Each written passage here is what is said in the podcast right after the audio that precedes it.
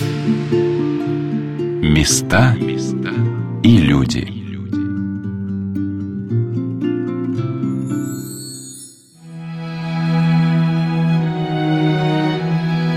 Есть на Земле для русского человека такие значимые места, которые неразрывно связаны с историей его государства, главными вехами судеб его Отечества, где душа раскрывается и успокаивается, чувствуя принадлежность к чему-то родному, близкому, настоящему.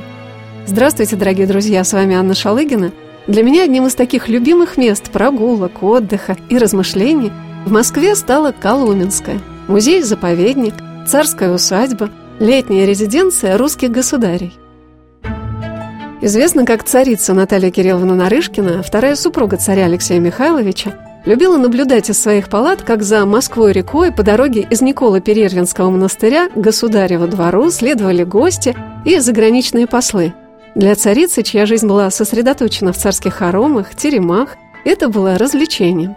А для меня, не раз проходившей под этими древними сводами, раскрывалось много нового и интересного в рассказах экскурсоводов Московского государственного объединенного музея-заповедника Коломенское, для которых, казалось, нет ни одного сложного вопроса по истории этого уникального для России места. Вслед за перезвоном коломенских часов каждые 15 минут со времен государя Алексея Михайловича, напоминавших о течении времени, гостей в эту эпоху встречали достаточно неожиданно – рычанием львов. Вот что рассказала об этом экскурсовод Екатерина Евстахова – ну, действительно, существует э, легенда о том, что и у трона царя, и в воротах, передних воротах государева двора стояли деревянные фигуры львов. Есть мнение, что они были механическими, сверху были накрыты шкурами животных, и создавалась иллюзия их живоподобия. Но дополнялась иллюзия этой 3D-реальности 17 века еще и тем, что львы могли шевелиться. И вот как раз-таки за шевеление, например, качание головой или рык которые издавали львы в определенный момент, отвечали механизмы, которые находились на втором ярусе в помещении, которое называлось в те времена палатой львового рыканья или органной палатой. С помощью канатов шло управление, а сами львы находились в нижней части варочки. И вот как раз через одну из этих арок мы сейчас с вами пройдем на Государев двор. Две арки, одна побольше, в ней деревянные ставни прикрыты, а вторая поменьше. Поменьше арка предполагалась для прохода гостей, предназначалась, а арка побольше для проезда государя, его семьи и патриарха. Наблюдая, как в наши дни ведут себя зарубежные гости на государевом дворе, задорно, как на цирковой арене, указывая на один из мировых шедевров архитектуры – Церковь Вознесения Господня, рассказ Екатерины о встрече послов при дворе царя Алексея Михайловича становился для меня еще более интересным своими достоверными деталями – в наши дни довольно свободно гости перемещаются по территории государева двора, к тому месту, где стоял дворец, и могут пройти в наши ворота. Но в 17 веке, конечно, таких вольностей здесь не допускали. Ворота охранялись, службу несли стрельцы, стрелецкие полки, которые охраняли все входы и выходы на территорию государева двора. Пройти сюда могли только лишь те, кто был приглашен, конечно же, и те гости, которые прошли медицинский осмотр, то есть были освидетельствованы царскими лекарями, особенно если это гости из далеких стран приехали, далеко путешествовали. Специально для гостей возводили на противоположном берегу посольские шатры. Вот там они, собственно, и оставались некоторое время, пока к ним не подъедут лекари. И вот только уже после решения вердикта лекарей могли они пересечь вот эту границу.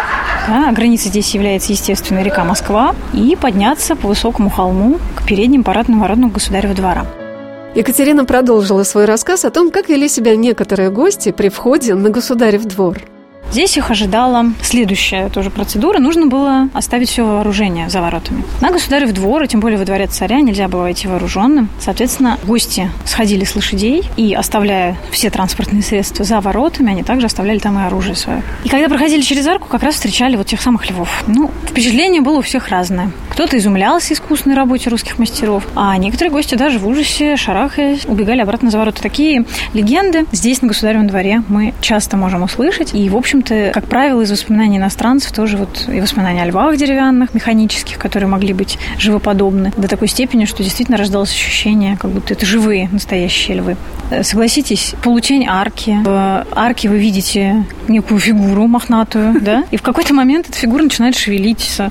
Например, лапу поднимает, головой начинает мотать сверху вниз, и вдруг разевает пасть и начинает рычать, да, ну или издавать некий звук, который вам бы мог напомнить львиное рычание. Но учитывая еще и то, тот факт, что, конечно же, гости живых львов вряд ли видели, а то для них действительно это было что-то страшное, ну или изумительное, до такой степени, что действительно от испуга могли и убежать. Как почувствуете себя сегодня вы, попадая на государев двор царя Алексея Михайловича, заморским гостем или думным дьяком, но вот в самих теремах тишайшего государя вас встретит не меньше, чем боярин. Все экскурсоводы дворца царя Алексея Михайловича проводят экскурсии в исторических костюмах, и посетителям также предоставляется возможность ощутить себя в 17 столетии. В музее-заповеднике Коломенское работает целый отдел исторической реконструкции – где все выполняется с точным приближением к той далекой эпохе, чтобы человек мог почувствовать себя и царем, и царицей. В главном входе царского дворца меня встретил экскурсовод музея Иван Миролюбов в богатом ярком костюме боярина и с глубокими знаниями человека, серьезно занимающегося историей как наукой, знакомил меня с царскими покоями и с традициями жизни государя Алексея Михайловича. С одной стороны, в общественном сознании Алексей Михайлович, как отец императора Петра Великого, укрепился как такой все-таки ревнитель какого-то старинного вот этого древлемосковского такого образа жизни. Но на самом деле одним глазом наш царь посматривал уже в Европу. Известно, что в детстве он, так сказать, среди вещей, которые его окружали, имел и какие-то европейские предметы, вот, учился по гравюрам, которые из Европы, собственно, присылались для наглядности процесса его обучения. У него был европейский наряд в детстве. Дядюшка его расхаживал в европейском наряде у себя, так сказать, в покоях. Поэтому Алексей Михайлович, хотя и придерживался какой-то такой старины, но, тем не менее, все-таки какие-то европейские детали при нем присутствовали. И это заметно даже вот по интерьерам нашего дворца, где присутствует европейская мебель. Скажем, мы сейчас с вами находимся в той же самой комнате. Предметы, которые нас здесь окружают, в большинстве своем это Европа. Это мебель, это французский гобелен, последний писк моды, последней четверти 17 столетия. Посуда, опять же, которая здесь выставлена в витрине, церемониальные подарки иностранных послов. Английское сукно на стенах, да, шерстяная английская ткань пользовалась большим спросом на мировых рынках в то время, поэтому это тоже свидетельство богатства. Так что, в принципе, расчет царя был на то, чтобы, с одной стороны, сохранить какие-то исконные традиции, но при этом на тот случай, если вдруг приедет какой-нибудь чопорный иностранец, показать ему, что мы здесь тоже не лаптем хлебаем. Вот как-то так можно охарактеризовать его отношение к Европе. Что пили, что ели, как проходил пир в государевых палатах после знакомства с царскими подарками и братчинами, которые выставлены в передних покоях государя, об этом Иван рассказывал уже в столовой палате, где в центре возвышается царское место с отдельным столом государя под небольшой сенью, украшенной образом Спасителя и иконой Божьей Матери Знамения, покровительницы рода Романовых. Что касается столовой палаты, эта комната очень интересная. Она воспроизводит иллюстративные источники от 17 века. У нас осталось несколько рукописных книг, которые знакомят нас на примере своих иллюстраций с придворной жизнью. Как, в принципе, устроено помещение? Центр – это место самого царя. Обращаю внимание, что оно немножко смещено по отношению к центральной части стены, потому что место царя стоит прямо напротив двери. Каждый входящий человек сразу упирался глаза глаза в глаза государю. Отсюда пошло выражение, в 17 веке не говорили «я пошел к царю», да, а «я предстал пред светлые очи государя». Затем рядом с царем стоят столы. По правую руку от царя более статусный, более почетный стол, называемый глаголь по форме буквы «Г». За ним сидели царские бояре, думные дьяки, то есть представители царского правительства. По левую руку от царя сидели епископы и митрополиты, поэтому обращаю внимание, что там центральное блюдо – это у нас рыбина высшее духовенство в России – это люди монашествующие. Рыба занимает в их рационе а, особое место. Мясо они, в общем, не употребляют. Столы также ставились, в принципе, могли быть поставлены и дополнительные для гостей второго сорта, можно и так сказать, поскольку в 17 веке люди делились по статусу. Иван продолжил свой рассказ о том, как во дворце праздновали проскоромные и постные пиры. Что касается еще пира, коль скоро мы с вами все-таки в столовой палате находимся, надо немножко сказать о том, как пировали. Ели очень много. Накормить гостя – это закон гостеприимства, а гость, который отказывается от еды, оскорбляет хозяина. Поэтому ели действительно изобильно. Вкусовые предпочтения были какие? Если мясо предпочитали, допустим, у нас скоромный пир, это означает, что мясо в основном будет птичье, потому что свинину ели крайне редко, если только молочных поросят. Ну, там поросенка мы с вами можем видеть говядина в основном это корова на молоко шла, да, все-таки редко употребляли говядину в пищу. А что касается телятины, деликатесного мяса, она тогда считалась поганым мясом, то есть его не употребляли в пищу. А что касается баранины, ну, тоже у нас как-то она не распространена была. Поэтому в основном птица. Очень рыбку любили, различные пироги, лакомства, фрукты, овощи и так далее. В общем, пир продолжался где-то по 8 часов к ряду. Это было действительно испытание для желудков и испытание для вообще человеческих сил, потому что еда перемешивалась с изобильным количеством алкоголя. Алкоголь – статусный напиток, пьешь, значит, уважаешь. Не то, что они все пьяницы были, но царь заставлял пить, во-первых, для того, чтобы человек продемонстрировал,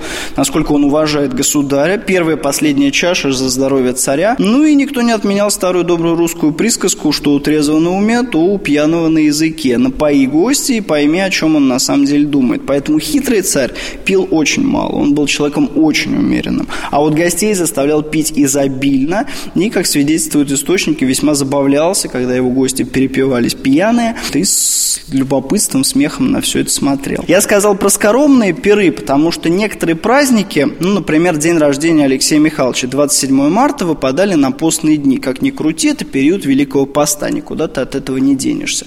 Это значит, что застолье будет постным, на столах будут постные блюда. То есть вместо мяса э, будет появляться, ну вот скажем, у нас там лебедь стоит, фигура лебедя. Сама фигура лебедя была сделана из сахара, но она стояла на пироге, который был начинен лебединым мясом. Вот на постных пирах, соответственно, пирог был бы начинен там каким-нибудь горохом или гречневой кашей. Алексей Михайлович за этим очень внимательно следил. День рождения царя, его именины не отметить нельзя, но и с соблюдением всех церковных предписаний, потому что царь был очень набожным человеком. Про сахарные блюда здесь интересно то, что кроме лебедя сахарной фигуры, здесь еще вот такой сахарный Кремль представлен. Нас может удивить такое изобилие сахара. Не совсем для нас понятно, что в этом вкусного. Жевать сахар, ломать об него зубы. Но в 17 веке сахар это дорого. Да, он импортный, он привозной, он из Нового Света. Кинарийский, из Канарских островов. Поэтому стоил он немыслимых денег, и царь выставляет такие груды сахара, да, показывал, что он может себе это позволить. Иван продолжил свой рассказ про интерьер столовой палаты, который, как и внутреннее убранство всего дворца, отличался интересным скрещением традиций. На потолке столовой палаты изображено солнце с расположенными вокруг него созвездиями, а по углам живописные картины частей света – Европы, Азии, Африки и Америки. Стены, расписанные растительным орнаментом, огромная печь украшена разноцветными изразцами, а пол устлан коврами ручной работы – Слюда была более распространена, собственно, в непарадных палатах, то есть в жилых, да, куда не допускались посторонние гости, где не проводилась торжественная церемония. Там были слюдяные окна, в то время как в парадных комнатах окна были стеклянные, причем стекло было не импортное, а отечественное. При Алексее Михайловиче открываются первые стекольные фабрики у нас в России. Начинается производство стекла. Стекло здесь витражное, как вы можете видеть, непрозрачное и украшенное в том числе изображением разных зверей, в том числе льва и единорога. Это что касается касается именно оформления окон. Ну, а само по себе оформление комнат э, является такое занятное сочетание старого и нового. То есть это традиционная русская травная роспись, травные узоры, через символика райского сада, травяные вот такие вот растительные орнаменты. Ну и вместе с тем вот копия картинки из голландского атласа, да, с изображением планет. То есть это новое, это старое. Вот такой симбиоз, можно так сказать. То есть дворец на самом деле является таким, ну точнее оригинальный дворец являлся, и наша реконструкция дает возможность это почувствовать, то, что а, Россия не одним прыжком при Петре скакнула в Европу, а, так сказать, 17 век – это время ожидания вот этих вот реформ, подготовки постепенной, и уже многие новшества, они постепенно проникали и уже закреплялись в сознании русских людей. Вот так вот. Сегодня на «Волнах Радио Вера» мы рассказываем о музее-заповеднике Коломенское, где в 2010 году был воссоздан дворец царя Алексея Михайловича. Его расположение на исторической территории, за передними воротами государева двора, где находились терема царя и царицы, царевича и царевин, мне показала экскурсовод музея Екатерина Евстахова, а затем мы с ней, как в прежние времена, в карете, ехали по живописным садам Коломенского. И Екатерина рассказывала, как государи и государыни путешествовали по царской волости. Известно, что, например, царицу царских детей всегда перевозили, перемещали. Во-первых, строго в зашторенных каретах, то есть оконцы в этих каретах были плотными тканями закрыты. И, во-вторых, только в то время, когда их как раз никто не мог увидеть. А рано утром, либо уже поздним-поздним вечером. По отношению к царю, конечно, не было такой традиции прятать его, да, поскольку все-таки народ должен был видеть своего государя. Однако я не встречала упоминаний именно, которые относились бы к временам Алексея Михайловича, как конкретно его встречали крестьяне или могли встречать. А, Но мы знаем, например, что времена уже Екатерины Великой, Александра Первого, крестьяне очень радовались, когда государи их посещали, потому что они считали себя подданными царя, жителями вообще царской волости. Они, конечно, очень радовались, когда государи приезжали. И об этом всегда какие-то воспоминания очень, ну, в устном, конечно, варианте передавались они изначально, но потом вот были записаны сотрудниками музея. Дворец царя Алексея Михайловича располагался очень живописно. Он был окружен множеством фруктовых садов, которые носили названия Вознесенский, Казанский, Красный и Дьяковский. Посетители, они и до сих пор могут насладиться теми ландшафтами, которые когда-то ублажали взоры русских правителей. И, наверное, не случайно выбрали они для своих усадеб еще в 14 столетии высокий берег реки Москвы. Это было связано, конечно, в первую очередь с моментами обороны. Как известно, русские города и вот такие вот важные усадебные постройки возводились, как правило, на высоком берегу реки. Река становилась естественной преградой. Но в нашем случае еще и великолепные виды открывались с той точки, где было положено начало развитию княжеских усадеб в XIV столетии. Уже позже, в начале 17 века, когда к власти приходит новая династия, династия Романовых, появляется новая традиция вокруг княжеской усадьбы, а позже и царской усадьбы, начинают высаживать фруктовые сады. Так что первым был здесь не царь Алексей Михайлович, а его отец, батюшка любимый, Михаил Федорович Романов. Он как раз впервые повелел высадить фруктовые деревья вокруг государева двора. И это вложил традицию. Традиция поддерживалась. Алексей Михайлович расширял свои угодья фруктовые, высаживали здесь яблони в первую очередь, груши, дули. Дули – это сливы? Дули – это нечто среднее между яблоками и грушами, как вот нам удалось узнать в литературе. Кроме того, устраивалось большое количество более маленьких садов, и даже был сад, который находился непосредственно на территории государева двора. Ну, правда, до нашего времени тот старинный маленький сад не сохранился. Но также был разбит аптекарский огород небольшой, где выращивали полезные лечебные травы, которыми пользовались лекари в ту пору. А как сохранились хоть какие-то старинные деревья, может быть, или что? Сохранились. Сохранились дубы, которым, по мнению исследователей, уже более шести сотен лет, и они являются самыми древними деревьями на территории Москвы. Сохранились старинные липы. Здесь есть липы начала XVIII века. Это времена Александра Первого. Они у нас находятся под охраной, как и практически каждое дерево на территории музея, поскольку музей носит статус музея-заповедника, то есть это заповедная природная зона. Здесь есть э, как краснокнижные животные, так и краснокнижные растения, которые находятся под защитой государства. Мы остановились Екатериной около древних дубов, которые известны еще со времен великого князя Дмитрия Донского. Он шел с Куликового поля со своими войсками через село Коломенское. Но мы с вами сейчас остановились возле самого мощного из этих дубов. Он обладает раскидистой огромной кроной, очень толстое у него такое мощное основание. Ну и, конечно, смотря на это огромное дерево, действительно можно поверить в то, что он, этот дуб очень многое видел. Он видел и Ивана Грозного, и его отца Василия Третьего. И, возможно, действительно видел, будучи совсем молодым деревом, Дмитрия Донского, который шел через эти земли с битвой на поле Куликовом. И здесь, как ни странно, на месте будущего царского двора и княжеского двора даже небольшой некрополь Мариуполь был. Здесь были похоронены воины, которые умерли уже после битвы. Ну и, соответственно, в этой роще, которая сейчас, как вы видите, со всех сторон ограждена, для того, чтобы все-таки дубы эти простояли подольше. Так вот, легенда, связанная с этой дубовой рощей, гласит и говорит нам о том, что когда царевич Петр был совсем еще маленьким мальчиком, к нему представили дядьку, как это было положено, Никиту Зотова. Он был его первым учителем. И Никита Зотов по этой легенде как раз-таки водил маленького царевича грамоту изучать за стены государева двора, вот в эти царские сады и рощи. И вот он его усаживал под дуб для того, чтобы с ним изучать буквы алфавита старинного, чтобы учиться грамоте, чтобы учиться читать и писать. Такая легенда настолько закрепилась, что даже дубы в этой роще, и в частности самый раскидистый, самый мощный, стали называть Петровскими. Император Петр I очень любил приезжать в Коломенское, где все было связано с его счастливым детством в отеческом доме, во дворце царя Алексея Михайловича. Известно, что он был инициатором первого масштабного ремонта дворца, когда его подняли на каменный фундамент. А впоследствии дворец все-таки был разобран по приказу императрицы Екатерины Великой, которая поручила архитектору Баженову сделать точные замеры всех построек. Продолжая рассказ о том, как выглядит воссозданный дворец царя Алексея Михайловича, мы с экскурсоводом Иваном Миролюбовым вошли в думную палату дворца, где государь занимался делами государства.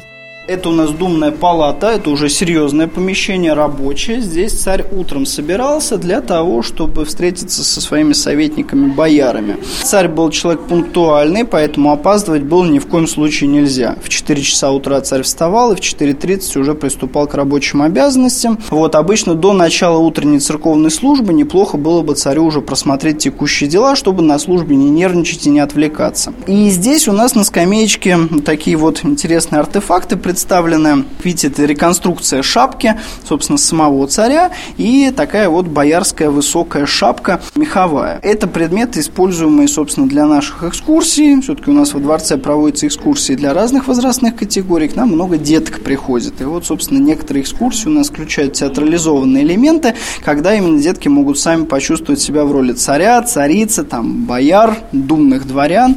И вот их, в частности, обрежают в костюмы, но только такие детали здесь представлены, но у нас есть и более такие пышные костюмы для того, чтобы ребенок вжился именно в роль. У нас есть и платная услуга для посетителей, которым нет желания именно на экскурсию идти, они могут сами, взяв билет, непосредственно заказать себе возможность переодеться в костюм, фотографироваться в интерьерах. Есть у нас интересная услуга, поскольку у нас свадебные церемонии во дворцах еще проводятся, именно регистрации брака. Есть такая услуга, там, свадьба в костюме. Некоторые любители экзотики, они предпочитают именно сочетаться браком в историческом костюме костюме, которая, опять же, создана мастерами нашего отдела исторического костюма. Тогда держите мой диктофон, а я попробую надеть шапку царя. Пожалуйста. Как она называлась? Шапка венец, в принципе, она называлась. Так как все-таки в России были и царицы, да. я имею, наверное, право как ну, женщина пожалуйста, попробовать. попробуйте, попробуйте. При Алексее Михайловиче, конечно, к этому серьезно бы отнеслись, я боюсь. Алексей Михайлович не простит? Ну, наверное, я думаю, да. Человек вообще милостивый был, скорый, конечно, Милости. на гнев, но и скорый на прощение. А что вот известно о его личных качествах? Какой он, а, был? он был человек вспыльчивый, раздражительный, часто пускал в ход кулаки, поэтому его сын Петр действительно был таким, знаете, сыном своего отца. Но в отличие от Петра, который был человеком все-таки очень эпатажным, Алексей Михайлович был таким патриархальным русским царем, поэтому часто после вспышек ярости он приходил в благостное расположение духа, обычно помолившись, так сказать, обдумав свои поступки, он приходил к мысли о том, что это нехорошо, то, что он сделал. Поэтому после того, как боярина поколотили, даже известен случай, когда Алексей Михайлович заставил там двух опоздавших на утренний смотр купаться в проруби. После таких вспышек ярости обычно следовало прощение, богатые подарки, возможность, так сказать, что-то у царя попросить, поэтому царь быстро гневался и быстро же раскаивался. Он был большой педант, сохранились его письма и сохранились его, его так сказать, книга, посвященная соколиной охоте. Очень такой педантичный труд, в котором в буквальном смысле по минутам расписан процесс, кто должен подойти, с какой стороны, как птичку подать, как надеть там перчатку, сапог и так далее и тому подобное. Наверное, подчиненным было трудновато с ним. Был человеком требовательным и подчинял свою жизнь прежде всего распорядку церковной жизни, то есть очень много молился. Ну, так вот его можно охарактеризовать. Один иностранец про него пишет, что такого государя многие христианские народы хотели бы иметь, но не все имеют. Вот так вот.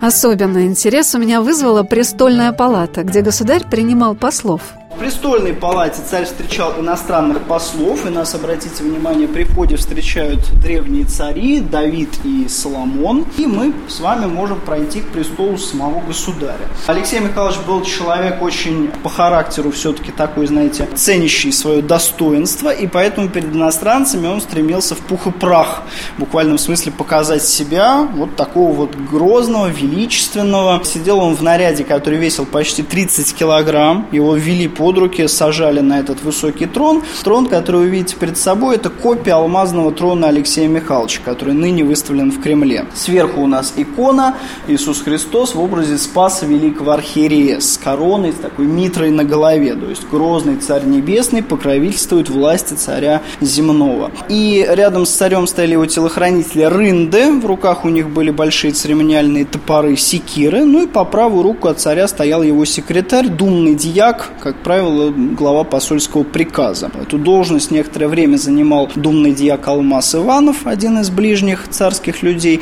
а в последние годы жизни царя Алексея Михайловича на этой должности находился Артамон Сергеевич Матвеев, ближний царский боярин и, по сути дела, друг царя. Собственно, этот человек вел с иностранцами переговоры. Алексей Михайлович считал для себя маловозможным общаться с послом лично. Он адресовался к нему через своего вот этого секретаря, который стоял рядом. Тот задавал вопрос переводчику, а уже переводчик обращался непосредственно к послу. И потом через двух посредников все это возвращалось назад к царю. То есть царь тем самым показывал, что он велик, грозен, он ближе к Господу, чем к простым людям, и до него еще надо достучаться. Ну и кроме всего прочего, царь считал, как и многие люди в России 17 столетия, что общение с иностранцами, людьми другой веры, это некое нарушение определенных сакральных правил, поэтому он старался от этого дистанцироваться. В престольной палате я увидела еще одну пару львов – которая вполне демонстрирует грани характера царя Алексея Михайловича. Неспроста трон царя охраняют не только телохранители, но еще и львы. Золотые. Да, львы, как известно, оберегали трон царя Соломона, о чем повествуют иллюстрации на потолке. Образ царя Соломона нас здесь встречает неоднократно. Ну и львы, если у царя Соломона они были, так сказать, чудесны и поражали всех своим грозным видом, то Алексей Михайлович, они, ко всему прочему, еще были механические. Механизмы были спрятаны под полом, и в решающий момент, если посол позволял себе какую-то дерзость, подобного рода львы могли проявить свирепость своего характера и немножко порычать. Вот видите, они начинают двигать своими головами, сверкать глазами. Сейчас будут издавать рык свирепый. Давайте их запишем.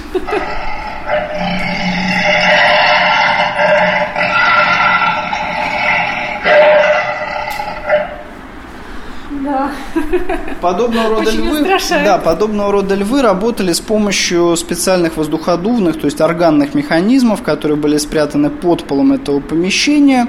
И как музыкальный инструмент орган издает грохот и гудение, точно так же вот эти львы издавали свирепый рык. Удивительное чувство не оставляло меня во дворце царя Алексея Михайловича. Оно отличалось от впечатления посещения царских дворцов в Петербурге. Здесь все дышит какой-то теплотой и домашней, уютной атмосферой. Понимаешь, что здесь жила семья любящих друг друга людей. Все было наполнено верой в Бога, молитвой, заботой о детях. Как будто жизнь государя прежде всего показывала русскому человеку пример отношения к своему дому, своей семье. Я подумала, может быть, в этом и есть удивительная загадка Коломенского, что в этой царской усадьбе, когда у Василия Третьего родился долгожданный ребенок, и он четвертый, по обету была построена самая необыкновенная всех русских церквей – церковь Вознесения Господня. Затем храм усекновения главы Иоанна Предтечи. И царь Иоанн Грозный очень любил бывать в Коломенском. Затем здесь так любили жить Романовы. И они проводили здесь свое детство, взрослели, жили в атмосфере любви и радости, красоты и молитвы. Наверное, это и чувствуется всеми, кто сейчас сюда приезжает. Особая, дышащая царской свободой и тишиной жизнь. И, конечно, во многом эта загадка открывается и в жизни государя Алексея Михайловича, в его искреннем, истинном отношении к молитве за свой народ, о котором рассказал экскурсовод Иван Миролюбов, когда мы вошли в молебную комнату царя, крестовую палату.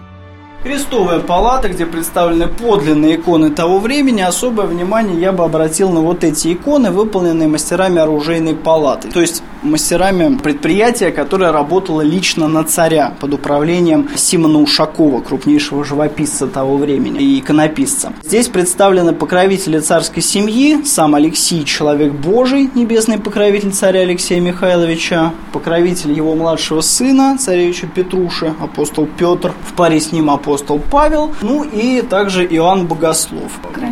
Деда. Тут скорее секрет в том, что 17 век время такое напряженное, и среди большого количества народу были распространены апокалиптические ожидания. Поэтому Иоанн Богослов, автор Откровения, был, так сказать, востребованным, можно так сказать, святым именно в то время. Вот к нему обращались, поэтому красная книга у него в руке появляется не случайно. Иван, а вот, э, наверное, в то время все стены, да, были в иконах, как вы думаете? Ну, икон, да, держали действительно очень много, а для царя это было вдвойне важно, потому что молитва – это вообще его главная обязанность. Главная обязанность царя не страной управлять, там, экономику поднимать, воевать, а молиться, потому что царь ведет народ к спасению. Если Ивана Грозного почитать, его письма, да, там это четко вот идет, да, все свои действия Иван Грозный оправдывал тем, что он ведет народ к спасению. Это некая миссия, которая возложена на царя, но, правда, каждый царь понимал ее по-своему. Алексей Михайлович предпочитал много молиться, то есть предстоять перед Богом за свой народ. Поэтому день начинался с молитвы, заканчивался молитвой и был молитвой уже наполнен. Места и люди.